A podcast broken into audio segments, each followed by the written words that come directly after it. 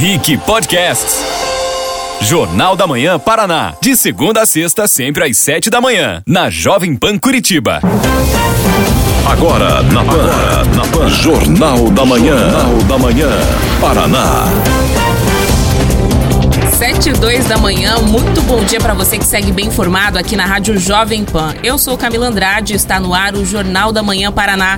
Estamos em rede com a Jovem Pan Curitiba, Ponta Grossa e Cascavel. E eu te lembro que também estamos na internet. Para também nos ver, é só acessar o nosso canal no YouTube. Procura lá por Jovem Pan Curitiba. Aproveite e já se inscreva no canal e clica no sininho de notificações. Assim você vai saber sempre quando o Jornal da Manhã Paraná estiver ao vivo. Lembrando que você pode interagir deixando a sua opinião através do chat. O Jornal da Manhã Paraná também é Panflix. Para nos assistir na sua TV Samsung, é só baixar o aplicativo e se inscrever na nossa plataforma do Panflix. No Instagram, a nossa página é arroba Jovem Pan Curitiba. Segue a gente por lá também. Se quiser participar, dá para mandar mensagem. A nossa produção capta e a gente também inclui ela aqui nas participações e, claro, nas demais redes sociais. Para participar é só usar a hashtag Jornal da Manhã PR. Paulo Eduardo Martins não vem hoje, mas aqui no estúdio está comigo Juliano Pedroso, que é o colunista do Rick Mais, que nos faz companhia enquanto o Marques Souza tira suas merecidas férias. Bom dia, Juliano. Bom dia, Camila. E um pouco de dor de cotovelo, porque ambos estão em lugares quentes, né? Então... Exatamente. Marques Souza, eu não vou dizer aqui para onde ele foi, mas ele foi para um lugar muito quente, eu diria que o mais quente do Brasil. É isso, né? Tá lá pro norte, gente, é isso.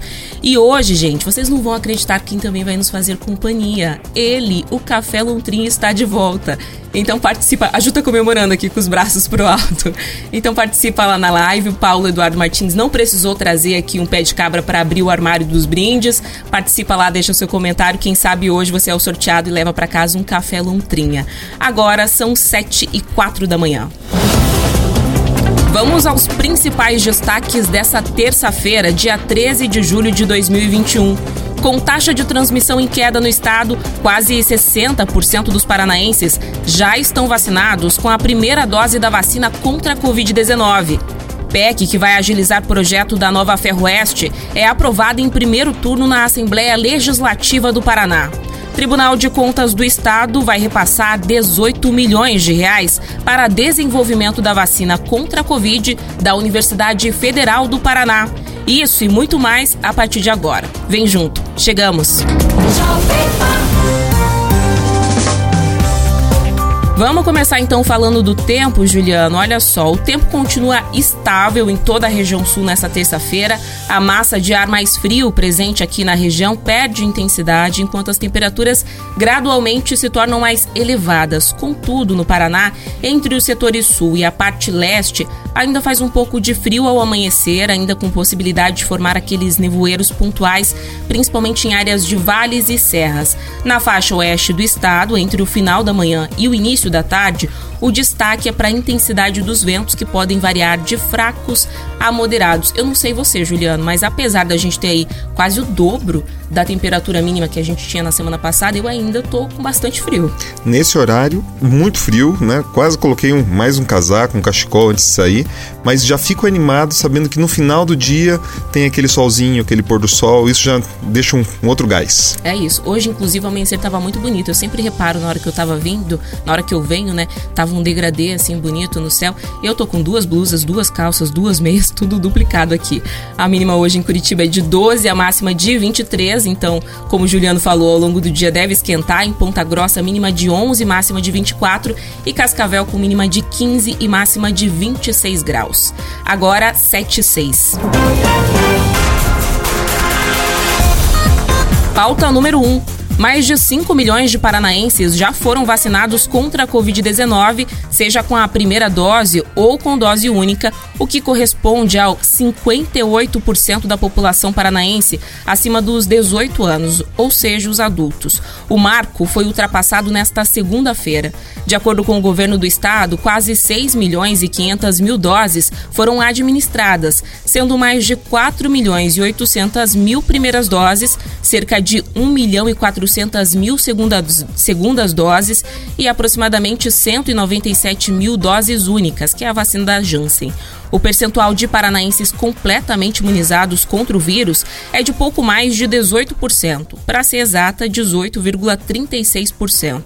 Os dados são do vacinômetro do SUS, vinculado ao Ministério da Saúde. O secretário estadual da Saúde, Beto Preto, voltou a afirmar que a expectativa e objetivo é que no dia 31 de agosto todos os municípios paranaenses atinjam juntos 80% da vacinação, pelo menos da primeira dose da população alvo, sendo que a expectativa é atingir 100% da população adulta até o mês de setembro.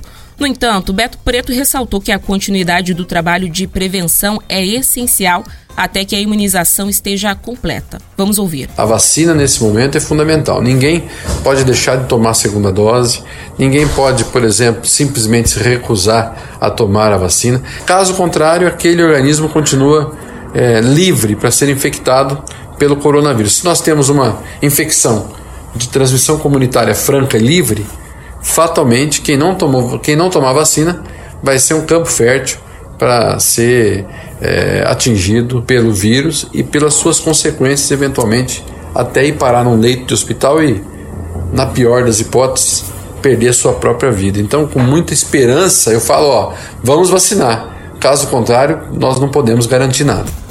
É isso, vamos vacinar. E ainda nessa segunda-feira, a taxa de reprodução RT do novo coronavírus aqui no estado chegou ao menor índice do ano, segundo o governo do estado.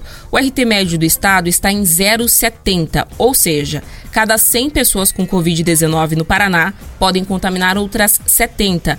A transmissão é considerada em remissão quando o patamar está abaixo de 1 e aqui no Paraná a gente já tem esse cenário há pelo menos uma semana. O RT médio no Brasil nessa segunda-feira foi de 0,83. O último pico de transmissão da Covid no Paraná foi em 24 de junho, quando o RT do estado estava em 1,48. E muitos reflexos já podem ser sentidos disso, Juliano. Por exemplo, a nossa taxa de ocupação dos leitos de unidade de terapia intensiva ontem estava em 81%, de enfermarias 50%. Na prática, por exemplo, quando a gente fala de UTI, seja adulto ou de criança, das 2.011 UTIs que a gente tem no estado, 390 estava livre, quando algumas semanas, meses atrás, a gente falava de fila de espera para esses leitos, né? E é um reflexo já dessa vacinação, porém, a gente tem uma preocupação aí com esse calendário, não?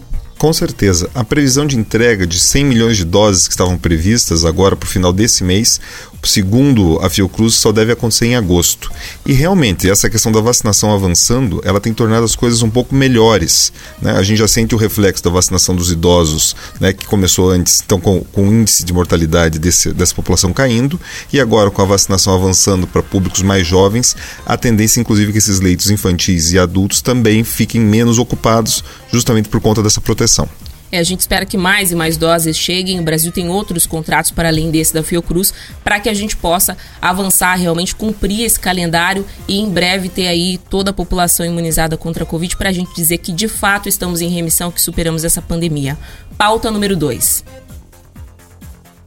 Os deputados estaduais do Paraná aprovaram em primeira discussão a proposta de emenda à Constituição que promete agilizar o processo de estruturação da nova Ferroeste. A PEC altera o artigo 146 da Constituição do Estado do Paraná.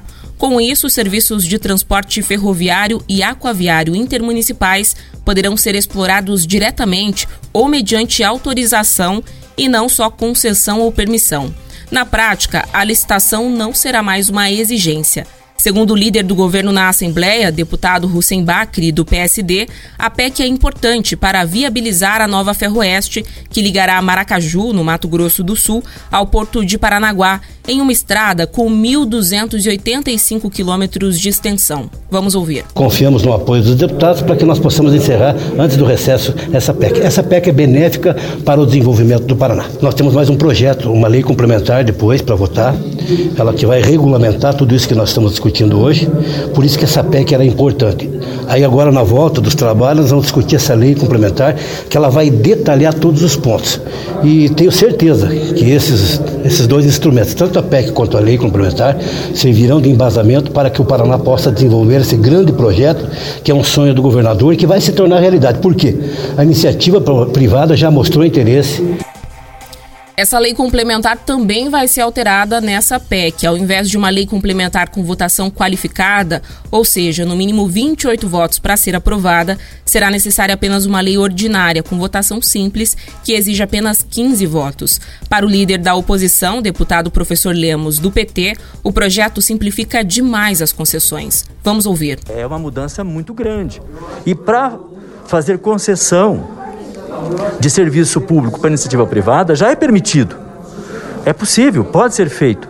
Agora, que seja flexibilizado desse jeito. Para ser aprovada, a PEC ainda precisa passar por mais um turno de votação. A estimativa do governo do estado é que, somado aos investimentos do Porto de Paranaguá, a nova Ferroeste reduz em até 28% o custo de exportação no estado. E por falar na Assembleia do Paraná, os deputados aprovaram o projeto de lei de diretrizes orçamentárias, a LDO, para 2022. Com isso, a proposta vai à sanção ou veto do governador Ratinho Júnior. O texto prevê receita bruta de 65 bilhões e meio de reais e líquida de 48 bilhões e 300 milhões para 2022. O déficit aproximado para o próximo ano é de 4 bilhões e 300 milhões de reais, visto que a despesa total está estimada em 52 bilhões e 600 milhões de reais. Segundo o governo estadual, os efeitos da pandemia da Covid-19 sobre a atividade econômica derrubaram a previsão de arrecadação com impostos, taxas e contribuições. Ainda de acordo com o governo, a maior queda se deve ao impacto no imposto sobre circulação de mercadorias e serviços, o famoso ICMS, tributo mais relevante para o orçamento. O projeto de lei de autoria do Poder Executivo estabelece as diretrizes para a elaboração e execução da Lei Orçamentária Anual, a LOA, que ainda vai tramitar na Assembleia. E o que chama atenção nesse caso, Juliano, é que hoje é o último dia dos trabalhos lá na LEP antes do recesso parlamentar, ou seja, vai ser um dia bastante movimentado por lá. Com certeza os deputados devem estar quebrando a cabeça para decidir como conduzir todas essas questões, tanto da Ferroeste quanto essa questão da lei orçamentária, e vale conectar essa pauta com a pauta anterior. Pelo seguinte, quando a gente enxerga esse déficit né, nas contas públicas, a gente tem muito claro que a capacidade de investimento do Estado está reduzida. Então, se já tem um déficit com o que está operando, qual vai ser a capacidade de investir? Muito menor.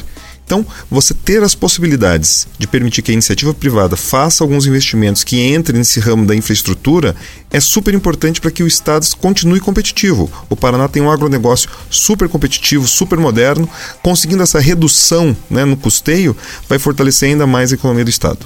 É, e o Paraná tem se destacado, porque apesar da crise econômica agravada aí pela situação da pandemia, tem conseguido atrair muitos investimentos e a gente espera que assim seja, que no ano que vem a gente possa aí dizer que tivemos um superávit e não um déficit nas contas, né? Agora são 7h14. Pauta número 3. A ex-vereadora de Curitiba, Fabiane Rosa, quebrou o silêncio e falou sobre as acusações de um suposto esquema de rachadinha no gabinete dela. As audiências de instrução do caso começam hoje no Tribunal de Justiça do Paraná. A então vereadora foi denunciada pelo Ministério Público do Paraná pelos crimes de conclusão e peculato em agosto de 2020. Antes disso, em julho do ano passado, Fabiane chegou a ser presa em uma operação do Grupo de Atuação Especial de Combate ao Crime Organizado, o GAECO. Depois de passar 15 dias na cadeia, teve a prisão convertida em domiciliar e revogada em fevereiro deste ano. De acordo com a denúncia do Ministério Público, pelo menos 10 ex-assessores repassaram parte dos salários a Fabiane entre os anos de 2016 e 2018. Em depoimento, ex-funcionários afirmaram que os repasses variavam de R$ 1.500 até R$ 2.500 e que dois assessores foram exonerados por não concordarem com a prática. Apesar do processo correr em segredo de justiça, em agosto do ano passado, vídeos onde ela aparecia recebendo dinheiro de funcionários dentro de seu gabinete foram vazados. Em conversa exclusiva com a RIC Record TV, a ex-vereadora negou categoricamente a existência de rachadinha e declarou ter sido vítima de perseguição devido à sua força política. Vamos ouvir. Não houve e a relação é de pessoas que saíram do gabinete por motivos pessoais, a maioria deles. Eu tenho como comprovar isso. Né, que não foram exonerados. Eu fui a vereadora mais votada em 2016, com muito pouco recurso. Então, existiu sim. existiu um interesse político, existiu é, esse me tirar do caminho, né, para que eu não pudesse concorrer. O escândalo acabou culminando na expulsão de Fabiane do PSD. Mesmo sem partido, ela participou das sessões remotas da Câmara Municipal de Curitiba até setembro, quando foi afastada do cargo por decisão da Justiça. Além da ex-parlamentar, duas funcionárias e o marido de Fabiane também se tornaram réus no processo. O guarda municipal Jonatas Joaquim da Silva é acusado de trabalhar no gabinete da esposa, mesmo quando tinha a função de coordenador da Guarda Municipal de Curitiba. Segundo ele, o trabalho era voluntário e principalmente na área de marketing. Segundo a previsão da defesa, serão nove dias de audiências, nas quais mais de 100 testemunhas poderão ser ouvidas. A ex-assessora responde por 26 crimes. Para o advogado Jean Paulo Pereira, a inocência da ex-vereadora será comprovada nos próximos dias. Essa questão da rachadinha tem sido cada vez mais comum, né, Juliano? O que, que a gente pode concluir aqui por enquanto desse caso? Olha, o que vale a pena a gente tá, estar atentos é que essas questões de rachadinha, elas afetaram tanto a eleição aqui de Curitiba quanto região metropolitana, né? em Araucária teve vários vereadores afastados, acusados dessa prática. Agora, é importante que o ouvinte tenha uma coisa muito clara. O povo do Paraná, o povo brasileiro é ético, trabalhador, responsável e inclusive, Camila, muito mais rígido, muito mais rígido do que muitas vezes a justiça todos os vereadores aqui de Curitiba que foram acusados, não estou nem discutindo se eles de fato praticaram esse ato, mas que foram acusados de rachadinha, todos eles não foram reeleitos. Então, assim, quando as pessoas falam, ah, o eleitor é, é conivente, o eleitor apoia. Quando, quando tem as denúncias, quando as informações chegam, o eleitor ele pune sim. Então, por isso que muitas vezes esse trabalho que a imprensa faz é muito importante. E é importante também que as denúncias sejam sempre muito funda fundamentadas, porque afeta uma carreira política. Então, é, é muito, muito peculiar esse caso, porque também nos chama a atenção que nenhum nenhum vereador que defenda a causa animal também foi reeleito, que ambas né, tiveram problemas nesse, nesse sentido. Então, realmente o eleitor ele, ele pune. E as investigações estão andando, né? Estão andando, estão andando tanto na Justiça quanto no Ministério Público. Então, realmente a gente espera que tudo seja esclarecido e que os vereadores, que os políticos em geral, abandonem esse tipo de prática, porque é peculato, é roubo. E uma das formas de coibir isso também, Camila, é reduzir um pouco o tamanho das estruturas que esses vereadores, deputados têm acesso. É realmente entender qual é o papel desses políticos e qual é a estrutura necessária para que eles façam esse trabalho. Tudo que vem, às vezes, extra né, acaba sendo supérfluo e eles acabam, né, alguns deles, né, a gente não pode generalizar, mas acabam cometendo esse tipo de ilícito. É, e a gente está de olho, viu? Agora são 7h19 da manhã. Pauta número 4. O Departamento de Estradas de Rodagem do Paraná, o DR, multou a BR Travessias, responsável pela operação do ferryboat entre Guaratuba e Matinhos, no litoral do Paraná. De acordo com o DR, a empresa tinha até a última quarta-feira para adicionar mais uma embarcação com capacidade para 136 veículos. No entanto, até a data, a empresa permaneceu utilizando as embarcações do próprio DR e uma única balsa própria, que era usada na travessia entre parte continental de Paranaguá e a ilha do Valadares, também no litoral do Paraná. A empresa também é responsável por esse trecho. Desde que a concessionária assumiu o serviço entre Matinhos e Guaratuba, relatos da demora para a travessia na Baía de Guaratuba, com quebras dos três ferryboats, cedidos pelo DR resultaram na aplicação de vários autos de infração à empresa. O DR informou que a infração pode resultar em multa, mas o procedimento está em trâmite com direito de ampla defesa à BR Travessias. A quarta Promotoria de Justiça de Paranaguá abriu um inquérito civil relativo à travessia entre o continente e a Ilha dos Valadares. O Ministério Público apura se houve descumprimento parcial do contrato com a Prefeitura de Paranaguá quando uma balsa reserva foi deslocada para a travessia da Baía de Guaratuba. Em nota, a BR Travessias informou que ainda não foi notificada sobre a investigação do MP, por isso não quis se pronunciar sobre o assunto. No caso de Guaratuba, a empresa alegou que houve um atraso no norte do país, onde foi negociada a vinda de uma embarcação que reforçará a travessia. Procurado pela produção do Jornal da Manhã Paraná, o prefeito de Guaratuba, Roberto Justus Dudem, diz que ainda que a cidade não seja responsável pela concessão da travessia, tem cobrado constantemente uma solução para o problema. Vamos ouvir. A travessia da Baía de Guaratuba faz parte da rotina de milhares de guaratubanos. Pessoas que trabalham, estudam e desenvolvem as suas atividades todos os dias nos, nos demais municípios do litoral. Sem falar no serviço público, serviços de limpeza pública, segurança e saúde que dependem da eficiência desse serviço para que para acontecer. Portanto, ainda que o município não participe desse processo de concessão, é evidente que nós aqui na prefeitura estamos preocupados e temos cobrado muito do governo do estado uma solução para isso.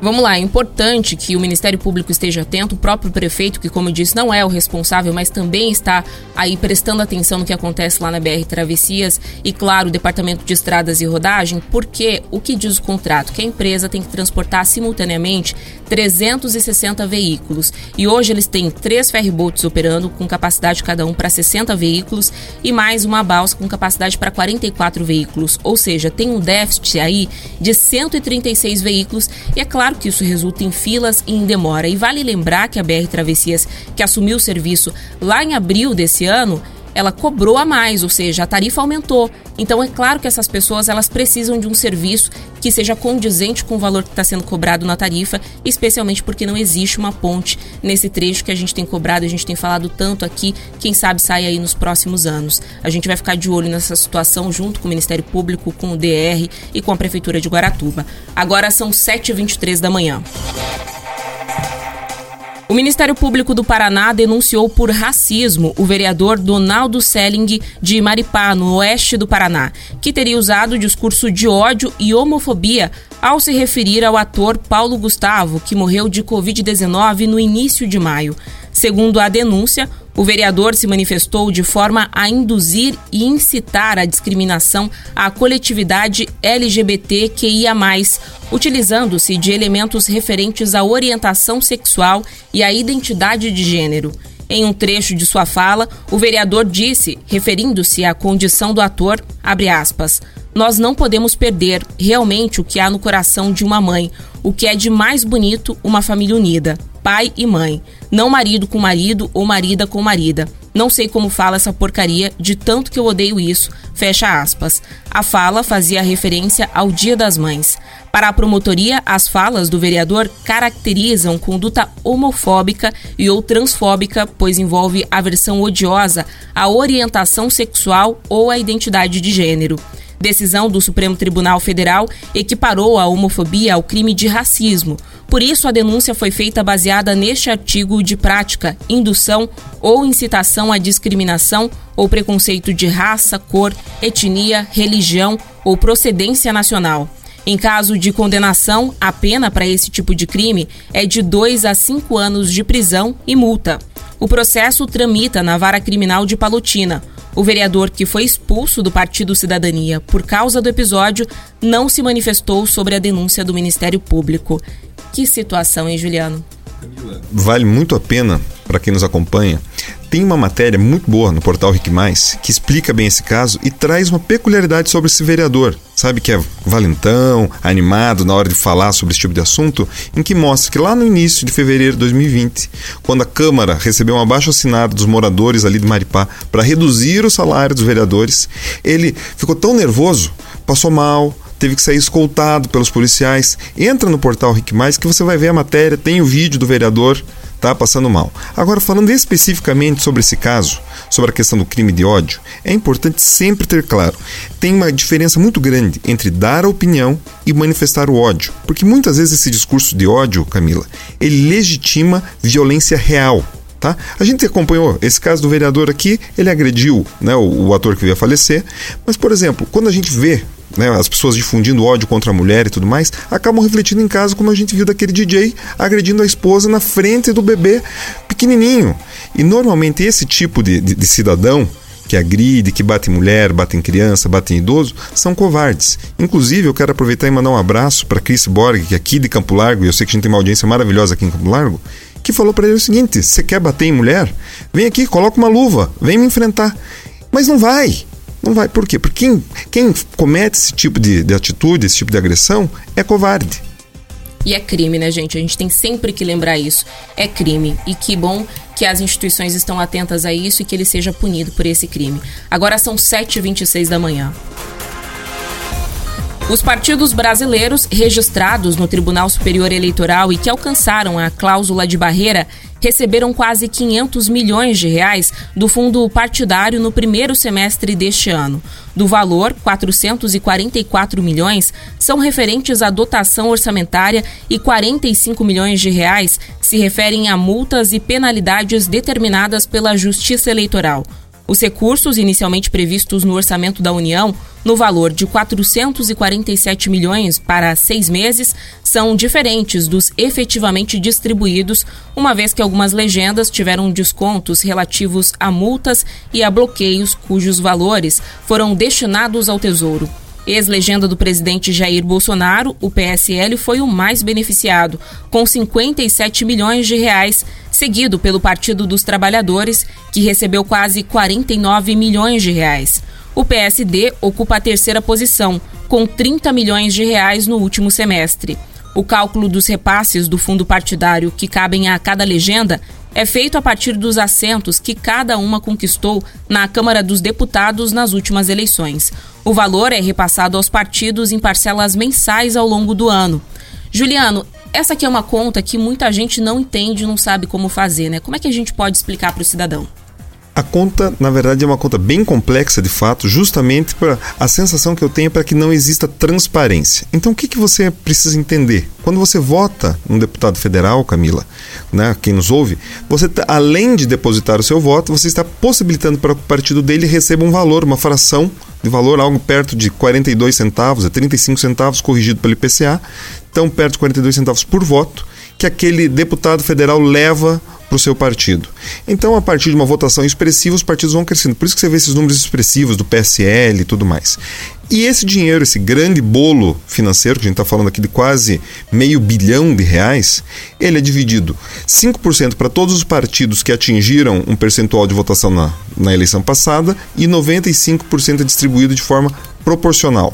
Mas vale, Camila, a gente conectar, por exemplo, com o que foi gasto no ano passado. Tem também, né, eu citei na, na matéria passada o Portal Ric Mais, mas tem também uma matéria nossa lá falando o seguinte, mostrando que ano passado, entre fundo partidário e fundo eleitoral, foram quase 2 bilhões e meio gastos com, o, com esse processo eleitoral e com os partidos políticos. É muito dinheiro que sai justamente dos nossos impostos. Inclusive, isso é uma coisa um pouco polêmica, né? Porque não é uma coisa tão velha assim, é nova, é recente esse fundo partidário, né? Como é que a gente pode avaliar isso? É um gasto necessário realmente para a nossa democracia?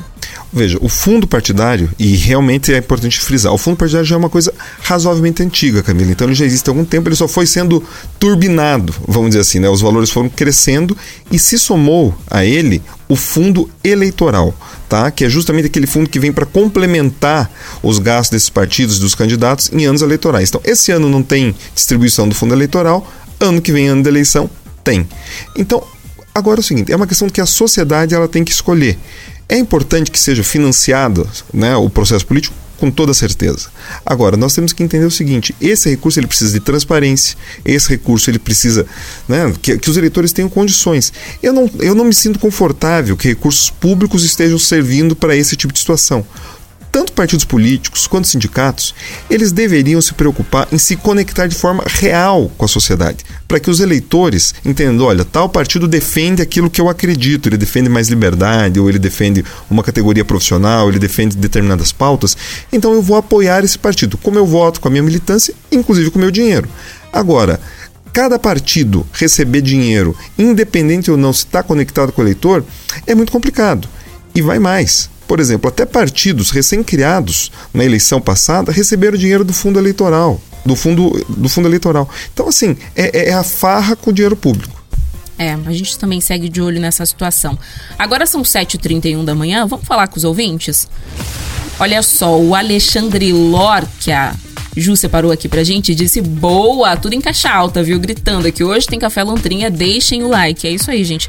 Deixem o like, Paulo Martins não tá aqui hoje para cobrar, mas a gente faz esse papel, eu e o Juliano, por favor, vá lá, deixa sua participação, ativa o sininho, compartilha a live com alguém que você conhece, que também possa acompanhar e gostar aqui de se manter bem informado as manhã, em todas as manhãs aqui na Rádio Jovem Pan, também por meio do Facebook, se não tiver aí no caminho ouvindo do carro, acessa lá a live e acompanha a gente também aqui pela live. E o Fabiano Bernabe falou: Bom dia, neblina que baixa, café lontrinha сегодня quem que acha? Mudou agora aqui o ditado: a neblina que baixa, café lontrinha, quem que acha? Deixem os comentários ali, gente. Quem sabe o café lontrinha vai para vocês. O João César Monteiro disse: Bom dia, família. Terça-feira quente de furacão em campo, dando orgulho pro nosso estado inteiro. Pra cima, Atlético. Te amo, Nicão, meu ídolo. O Atlético tá que tá, né? O pessoal tá animado. Mas eu já tô começando a pensar em deixar um comentário aqui também, porque eu tô querendo ganhar um café lontrinha. Entendeu? Boa. Prova aqui, gosto, mas ganhar café lontrinha, né? Ganhar um pacote, levar para casa para fazer quentinho antes de vir para cá, ainda não recebi. Olha, Juliano, eu tive que pedir aqui muito tempo até eu conseguir um. Inclusive já acabou o meu, mas eu ganhei. Lontrinha, todos nós aqui da bancada ganhamos, então você tem o direito de reivindicar o seu café Lontrinha. Ah, vou pedir, vou pedir, é importante. Tem uma pergunta que surgiu aqui na, no chat, também perguntando quais são os partidos que não recebem e não usam. No, no último período, os dois únicos partidos que, que não quiseram foi o Partido Novo e o PRTB, que é o partido do, do vice-presidente. E como é que isso é avaliado pelo eleitor? Como é que você acredita? Olha, quando eu converso com os eleitores, quando a gente vê pesquisas, mostra claramente que as pessoas são contra, sabe? Porque a gente paga tantos impostos, a gente olha lá, tem déficit no orçamento do Estado do Paraná. Daí você vai descobrir, né? Tem uma outra discussão falando do, da questão do voto auditável, o voto impresso. Falar, ah, não tem dinheiro para aplicar. E você vê um, um montante de dinheiro, nós estamos falando, Camila, de meio bilhão de reais só nesse começo de ano. Tá? E isso que não é ano eleitoral. É só para custeio da atividade partidária. É dinheiro que não acaba mais, ainda mais no meio de uma pandemia. Então, as pessoas né, são contrárias. Acho que é até importante quem está nos acompanhando na live deixa a sua opinião aqui para a gente saber, porque pode ser que a gente esteja enganado. Eu tenho a sensação que as pessoas são contra. Espero que as pessoas me digam o que, que elas pensam. É isso, Robson Schmidt disse. Mais de 50% da população vacinada, parabéns ao Ministério da Saúde. Já o João Gilberto disse: Acho que a vacinação do Paraná está aquém do que merecemos. O Paraná é um estado rico e organizado, não figura entre os primeiros do Brasil em termos de vacinação.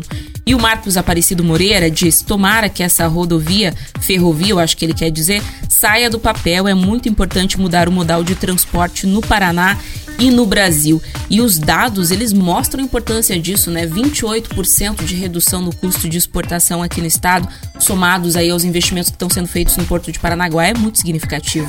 Muito significativo, porque você torna mais competitivo o nosso agronegócio, você viabiliza outras atividades, porque às vezes o empresário, na hora de fazer conta, e o empresário faz conta, ele fala: olha, quanto que vai custar para tudo isso que eu produzir para eu poder escoar. Então, com essa redução, torna competitivo e também sobra mais dinheiro no bolso daquele que produz, que vai possibilitar o dinheiro circular ali, né, na cidade, vai possibilitar circular no comércio. Então, isso é uma ótima notícia. É isso, vamos seguir esse papo agora exclusivo lá na live. Vamos ver como é, qual foi o resultado da nossa pesquisa. Jornal da Manhã, Paraná. Jovem Pan no Trânsito. Olá Camila, olá você ligado aqui na programação do Jornal da Manhã Paraná. Eu volto com muito mais informações. Falo de tráfego lento na região do Campina, em São José dos Pinhais, contorno leste, em ambos os sentidos, um quilômetro de tráfego lento, cruzamento com a 376. Para você, motorista que segue pela região, precisa ter muito mais paciência. Agora não há alternativas de deslocamento. Demais trechos do contorno leste, assim como no contorno sul, tem alguns pontos de movimento maior, mas não há necessidade de desvio. O BNDES apoiou a Fiocruz que hoje produz a vacina contra a Covid. Saiba mais em agenciadenoticias.bnds.gov.br. Jovem Pan no Trânsito. Desperte seus sentidos em um dos bairros mais charmosos de Curitiba. Apartamentos a partir de 123 metros quadrados, com localização privilegiada. Piemonte Visione. Um novo olhar para a Vila Isabel. Acesse piemonteprime.com.br ou ligue 3411 0844. Realização Piemonte Prime.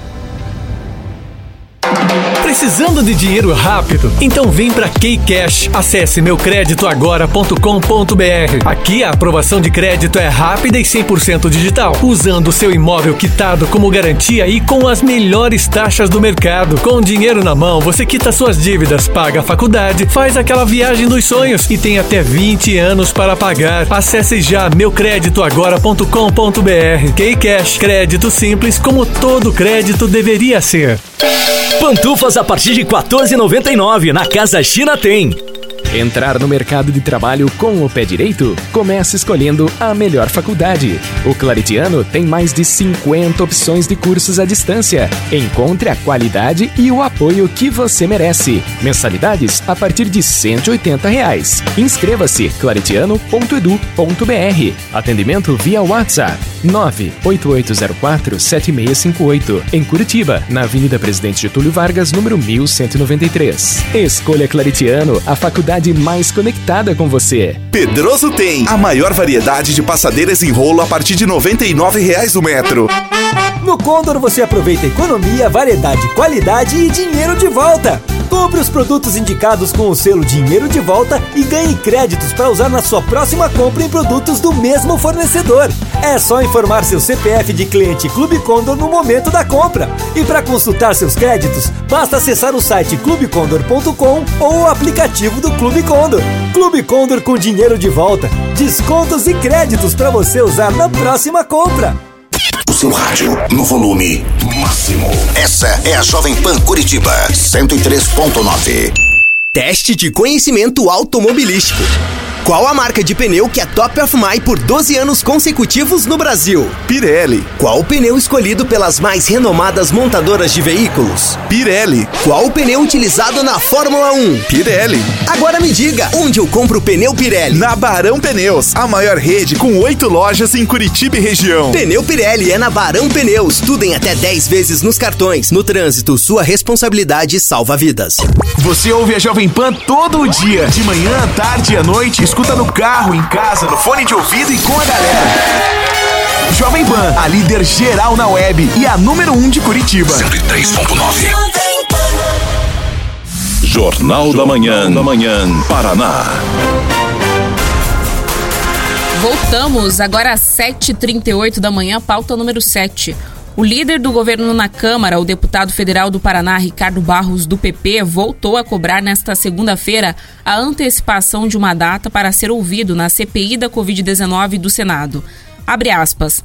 Mais uma vez pedi ao Supremo Tribunal Federal que marque meu depoimento na CPI ainda nesta semana. Meu nome já foi citado 96 vezes, fecha aspas, escreveu em uma rede social. A CPI chegou a definir uma data provisória de quando Ricardo Barros seria ouvido na próxima terça-feira, dia 20 de julho, mas como a data coincide com o recesso parlamentar do Senado, não há certeza de que a sessão vai acontecer. Ricardo Barros foi citado pela primeira vez na CPI pelo deputado federal Luiz Miranda do DEM. Na ocasião, Miranda diz que ao informar o presidente Bolsonaro sobre ilegalidades no contrato da Covaxin, o chefe do executivo teria falado: Isso é coisa do Ricardo Barros. Na semana passada, ao ser questionado sobre a data em que o deputado seria ouvido, o vice-presidente da comissão, senador Randolph Rodrigues, da Rede, diz que Barros será ouvido no momento oportuno e diz que era para o deputado ter paciência. O líder do governo insiste que quer falar o quanto antes. A primeira data marcada, dia 8 de julho, foi adiada. Não participei de nenhuma negociação em relação à compra das vacinas Covaxin. Não sou esse parlamentar citado. A investigação provará isso, escreveu Ricardo Barros. Nesta segunda-feira, Bolsonaro foi questionado sobre a permanência de Barros na liderança do governo.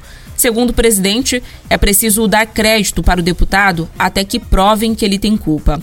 Ele vai depor na CPI. Ele depondo, a gente conversa depois, disse Bolsonaro virou uma novela, né? Todos os dias o Ricardo Barros cobrando, todos os dias a CPI dizendo que vai definir uma data, que é para ele ter paciência. Como é que a gente pode avaliar esse cenário, Juliano? Para o ouvinte acompanhar, o que o Senado está fazendo é mantendo o líder do governo refém. Eles esperam que, com outros depoimentos, com outras pessoas falando, que eles consigam mais elementos, eles acreditam nisso, para que coloquem o Ricardo Barros em alguma saia justa maior. E o Ricardo Barros corretamente, no meu entendimento, ele quer falar logo, porque é o seguinte, ele quer trazer a sua versão. Várias pessoas falaram, se manifestaram. Veja, não estou defendendo nenhum ponto, dizendo que, ah, não teve participação, teve participação. Agora, ser ouvido ter direito a se defender é fundamental. E caso surjam novos fatos, Camila, que chame ele novamente. Não estavam discutindo lá, ah, vai chamar o ministro de novo, vai chamar fulano de tal de novo. Então, escutem ele agora. Surgindo novos fatos que o impliquem ou que o inocente, chama novamente, escuta de novo. Eu acredito que é, esse é o papel da democracia, possibilitar que as pessoas tenham direito à ampla defesa. E ele está contando ali na 96 citações ah, se eu estivesse no lugar dele, eu também contaria. Porque é, é a tua honra, Camila. Se você tem a clareza e você quer se defender, você precisa estar tá, tá atento, porque muitas vezes, e esse é um problema, às vezes, ali da CPI, né? Eles apressadamente, por exemplo, levaram aquele cabo da polícia de, de Minas Gerais que falou um monte de coisa. Veja, eles não tinham elementos para muitas vezes para trazer aquilo e a pessoa às vezes sai acusando. Então é muito importante li, lidar com cuidado, porque depois que você aparece lá na CPI, aparece na, na capa do jornal, aparece na capa da revista, para você limpar o terreno depois é muito difícil. Que é aquilo que a gente falou da, da, da, questão dos vereadores aqui envolvidos com rachadinha. Depois que a pessoa é acusada, ele pode até ser inocentado na justiça, mas para o político a imagem é fundamental. Então tem que, tem que ter zelo, mas tem que investigar, porque o assunto é sério, a gente está acompanhando falta de vacina. Então, se realmente houve qualquer tipo de desvio, quem está envolvido tem que ser cobrado. É isso.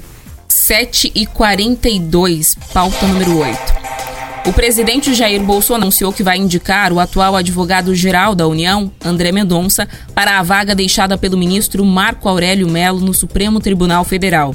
Marco Aurélio se aposentou nesta segunda-feira aos 75 anos, idade limite para permanecer como ministro da Suprema Corte. Ele foi indicado pelo primo, o então presidente Fernando Collor de Mello, em 1990. Antes de formalizar a indicação, Bolsonaro se reuniu com André Mendonça no Palácio do Planalto. A indicação de André Mendonça foi publicada em edição extra do Diário Oficial da União. Mendonça é o segundo ministro do STF escolhido por Bolsonaro. No ano passado, ele indicou Nunes Marques para a vaga deixada por Celso de Mello. Agora, Mendonça deve passar por uma sabatina no Senado, ainda sem data marcada. A primeira acontece na Comissão de Constituição e Justiça, onde precisa da aprovação da maioria simples. Mesmo que seja reprovado na comissão, o que é improvável, o nome de Mendonça é levado ao plenário do Senado, onde precisa da maioria absoluta de 41 votos. Caso a indicação seja aprovada, o presidente da República tem a autorização para nomear o indicado. Desde a posse, Bolsonaro prometeu em diversas oportunidades que escolheria um ministro evangélico. Vamos ouvir. Eu pedi que após a reunião com o senhor ministro Fux fosse publicada a indicação do senhor André Mendonça. Ele é sim extremamente evangélico, ele é pastor evangélico. Já falei que eu só faço um pedido para ele, que ele falou que não precisava ter feito que uma vez por semana ele comece a sessão com uma oração. Então isso está fechado, independente do meu pedido, tenho certeza que os demais dez ministros do Supremo, caso ele seja aprovado no Senado, não vão se opor a isso, muito pelo contrário. Vão sentir com a alma bem mais leve para fazer o seu julgamento. Advogado com mestrado e doutorado, André Mendonça também é pastor presbiteriano da Igreja Presbiteriana Esperança, localizada em Brasília. Mendonça já foi ministro da Justiça e Segurança Pública do governo Bolsonaro após a queda de Sérgio Moro e é visto como homem de confiança do presidente.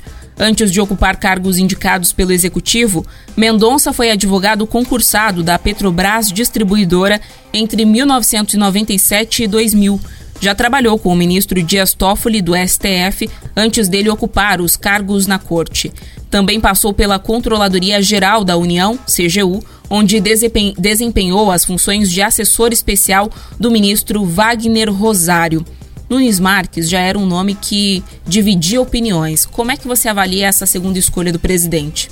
Olha, a gente não pode, nesse caso, acusar o Bolsonaro de estar trazendo uma surpresa.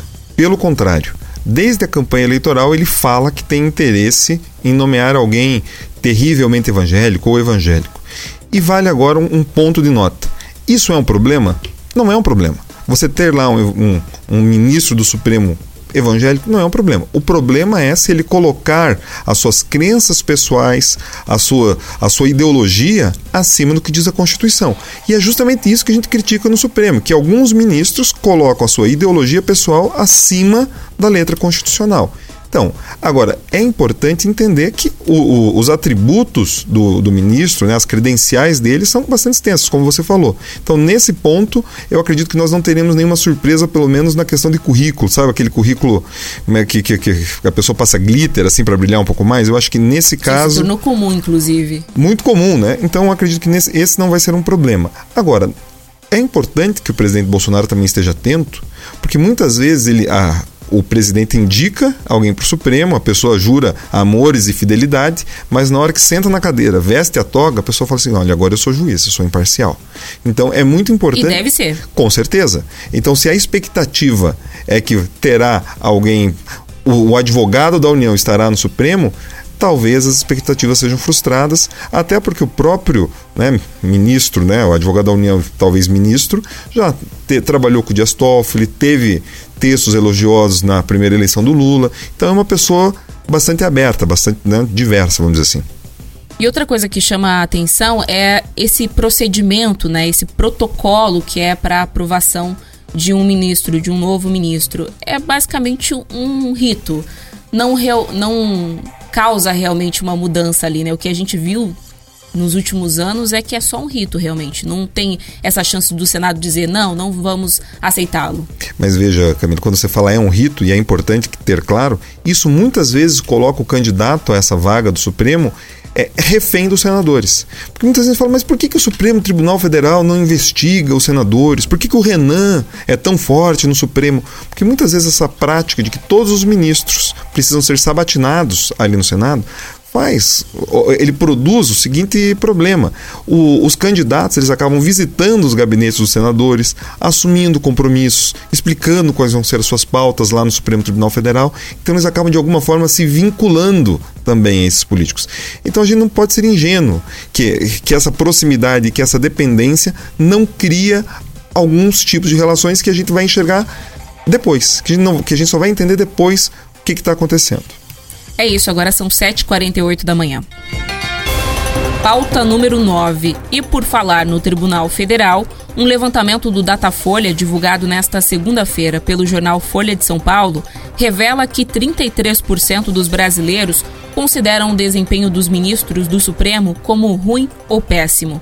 De acordo com o Datafolha, apenas 24% dos entrevistados avaliam a atuação dos ministros como boa ou ótima, 36% avaliam como regular e outros 7% não souberam responder.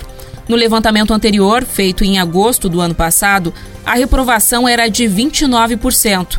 A pesquisa ouviu 2.074 pessoas em 146 cidades de todos os estados nos dias 7 e 8 de julho. A margem de erro é de dois pontos percentuais para mais ou para menos. De acordo com o Instituto, os últimos acontecimentos políticos podem ter afetado o resultado. Como exemplo, os processos envolvendo o ex-presidente Lula do PT, que tinha condenação por corrupção confirmada em três graus do Judiciário, mas teve o processo anulado pelo Supremo. Juliano, mais ou menos o que a gente acabou de dizer anteriormente, né? Essa relação com o Congresso, essa relação, inclusive, de indicação do próprio presidente, isso tudo pode afetar as escolhas do Supremo e aí levar para esse reflexo de desconfiança com a população? Veja só, Camila, uma coisa que me chamou bastante atenção. Conversando com alguns amigos no final de semana, a gente discutindo a questão do futebol, a questão da Copa América e tudo mais poucos sabiam a escalação completa da seleção brasileira, mas a maioria sabia a composição do Supremo Tribunal Federal. E isso inverteu, né? Era o oposto há alguns anos, não, há pouquíssimo tempo atrás. Inverteu e isso é muito complicado. Por quê?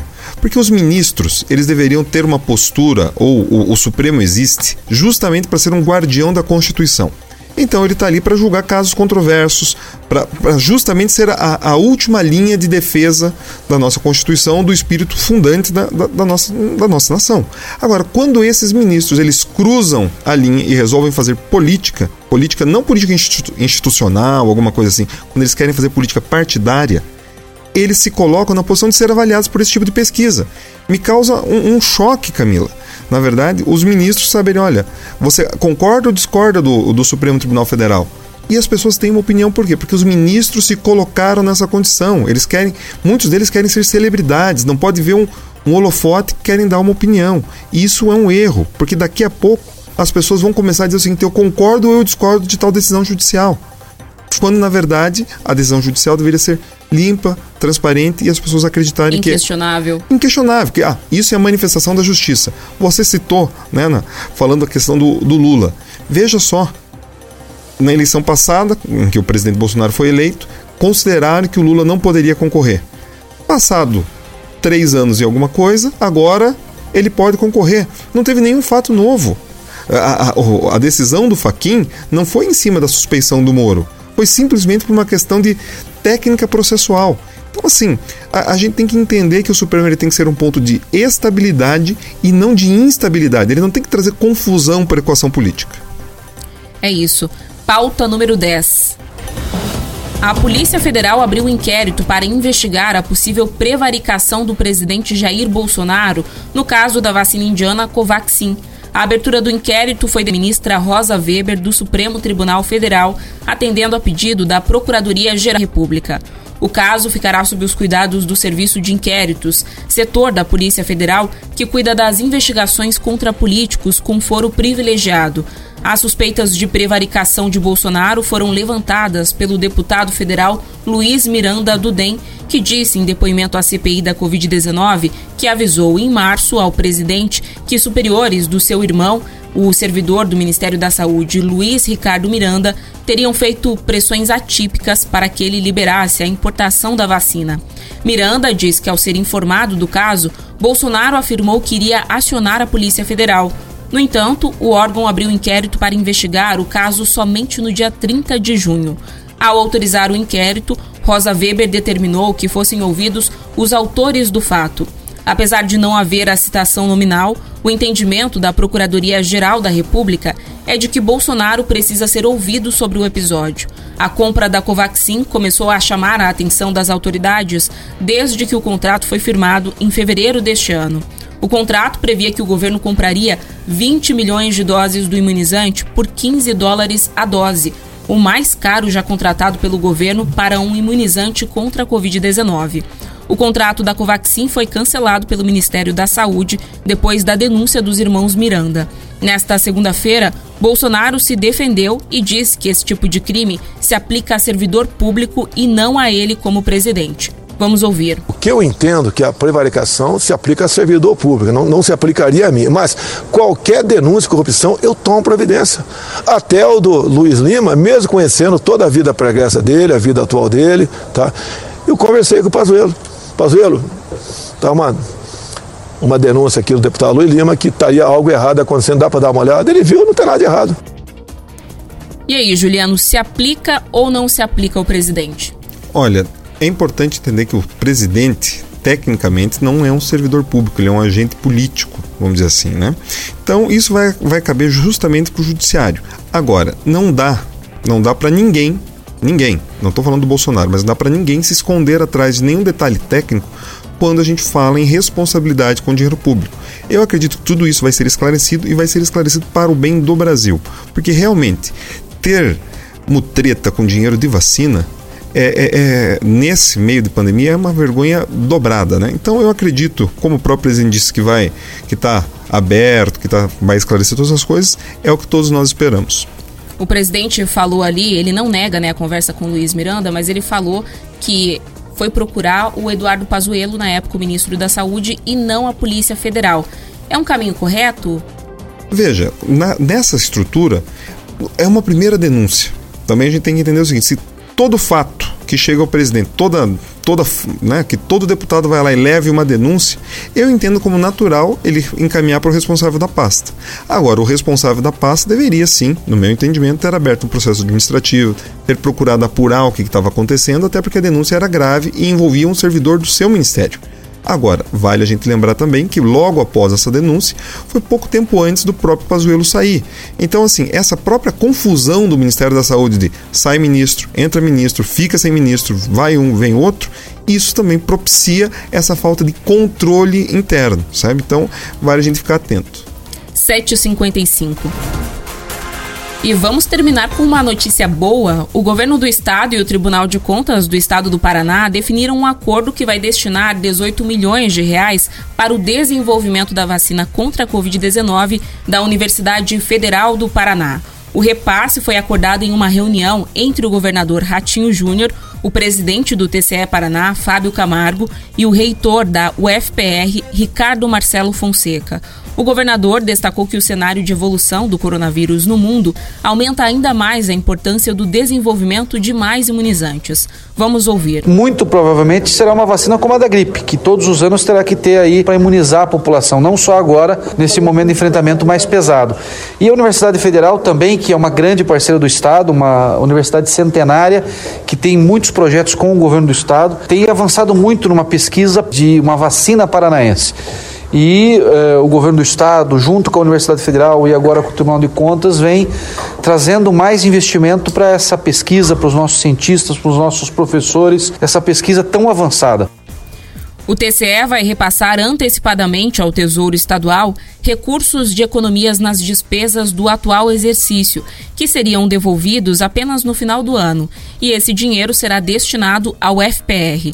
A previsão é que o pagamento já aconteça na semana que vem, a UFPR está fazendo testes pré-clínicos da vacina e busca recurso para testes em humanos. E recentemente criou uma campanha de doação para o desenvolvimento do imunizante. Segundo o reitor da UFPR, Ricardo Marcelo Fonseca, a doação vai permitir a criação de uma infraestrutura laboratorial com base nas certificações exigidas pela Agência Nacional de Vigilância Sanitária para o desenvolvimento da vacina. Vamos ouvir.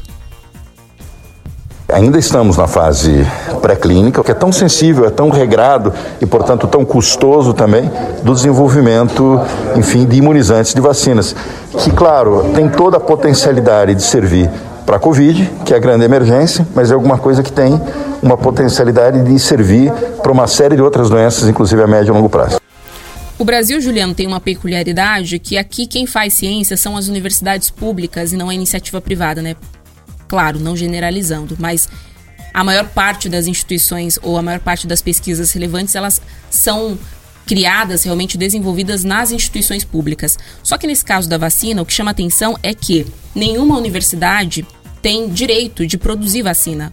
Ou seja, depois dessa fase pré-clínica, é necessário uma parceria para o desenvolvimento do primeiro lote, mesmo aquele menor ali para o início dos testes em humanos, antes daquele teste numa quantidade significativa para que a gente possa de fato liberar essa vacina para uso, nem que seja emergencial. Ou seja, o Tequipar já poderia entrar nessa jogada antes mesmo dessa parceria ou desse incentivo que agora o Estado está fazendo. Já destinou um dinheiro anteriormente, né? Agora com a ajuda do TCE para essa pesquisa da UFPR. E o governador falou uma coisa importante, que é a possibilidade de que a gente tenha aí uma necessidade de vacinas anuais para a Covid-19 como a gente tem para a gripe.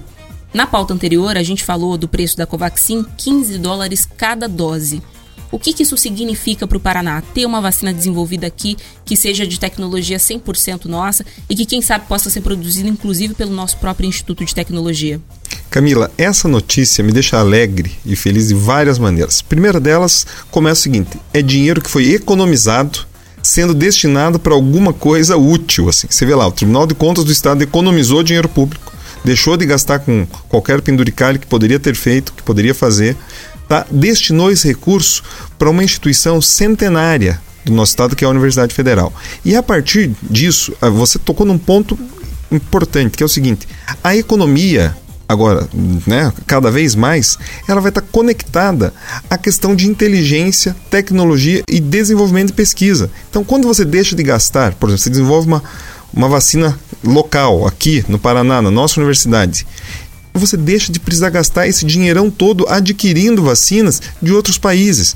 E mais do que isso, você desenvolve a tecnologia localmente, você possibilita com que as pessoas, quando se por acaso surgirem outras doenças, você já terá a tecnologia apropriada para desenvolver isso, porque você tem o ganho do, do aprendizado Camila. Então, muitas vezes as nossas universidades elas são atacadas e tudo mais e merecem em muitos momentos críticas, mas a gente também não pode jogar fora né, a criança com a água do banho. As nossas universidades são importantíssimas e elas precisam, como você bem chamou a atenção, passar por uma modernização na questão legal. Quer dizer, possibilitar que, inclusive, que as universidades, quando desenvolverem tecnologias, elas possam produzir sim e possam receber sim os royalties desse tipo de desenvolvimento, para que elas né, consigam ter esse tipo de investimento e não a cada necessidade precisar passando pires e depender de, da economia de um órgão ou outro. Inclusive, existe um dado, eu não tenho aqui ele exatamente, mas a gente pode trazer em outro momento no Jornal da Manhã Paraná, que mostra que cada centavo que é colocado em pesquisa, ele retorna e retorna de uma forma muito significativa de volta para a sociedade. As universidades públicas, elas estão ao nosso dispor, elas são pagas com o nosso dinheiro, são custeadas com o nosso dinheiro. Então, que bom que elas possam desenvolver tecnologia e benefícios que retornem à sociedade, que é o caso dessa vacina. Porque a gente está falando aí dessa possibilidade de ter uma vacina 100% nacional, no caso 100% estadual até mesmo, não só de atender a nossa demanda, mas quem sabe, quiçá, até mesmo lucrar com a venda dessa vacina, por exemplo, para a América Latina, não? Com toda certeza. O ouvinte precisa de um exemplo de quanto investir em pesquisa é importante para a economia, é só lembrar da Embrapa quão importante foi a Embrapa, quão importante foram vários desses institutos para o nosso desenvolvimento do nosso, do nosso agronegócio, da nossa tecnologia agropecuária. Então é o seguinte, hoje a gente colhe os frutos daquele tipo de pesquisa. Então, daqui, não somos nós que necessariamente vamos colher esses frutos desse tipo de pesquisa da Universidade Federal e de outros institutos mas nós vamos colher os nossos filhos, nossos netos, os nossos país e estado que vão colher esses frutos. É, a Vicky Rocha lembrou aqui, vamos colocar o Tequipar para jogo? Vamos, Vicky, a gente espera que sim, né? E o João César Monteiro lembrou aqui: importante é que hoje tem Atlético dos Paranaenses. É isso, João Roberto. A gente fica na torcida. Eu sou corintiana, você sabe. O Paulo é Santista. O Juliano, não sei para que time torce. Qual que é, Juliano? Fala aí. Aqui no Paraná, sou atleticano, mas também torço pro São Paulo. Aí, ó, ele tá feliz então junto com você. A gente torce junto contigo pro Atlético, é claro, um time aqui do nosso estado. A gente fica muito feliz com esse desempenho. Amanhã a gente conta aí os detalhes do resultado do jogo. E o que todo mundo quer saber? Saber, Juliano, o que todo mundo quer saber. Quem é o ganhador do Café Lontrinha? Depois de muitos dias com o armário trancado, Juliane Brito trancou o armário aqui. A gente queria fazer o sorteio do Café Lontrinha, mas ela não nos permitia.